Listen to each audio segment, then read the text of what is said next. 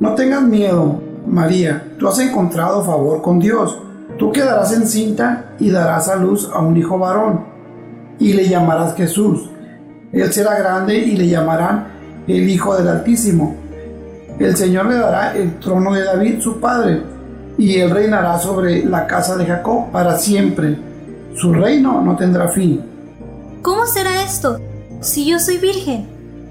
El Espíritu Santo vendrá sobre ti, María, y el poder del Altísimo te cubrirá. Por lo tanto, tu hijo será el Hijo de Dios. Elizabeth, tu parienta, está esperando bebé. A pesar de su avanzada edad, ella ya tiene seis meses. Nada es imposible para Dios. Nada es imposible para Dios. Yo soy la sierva del Señor. Que se haga como has dicho.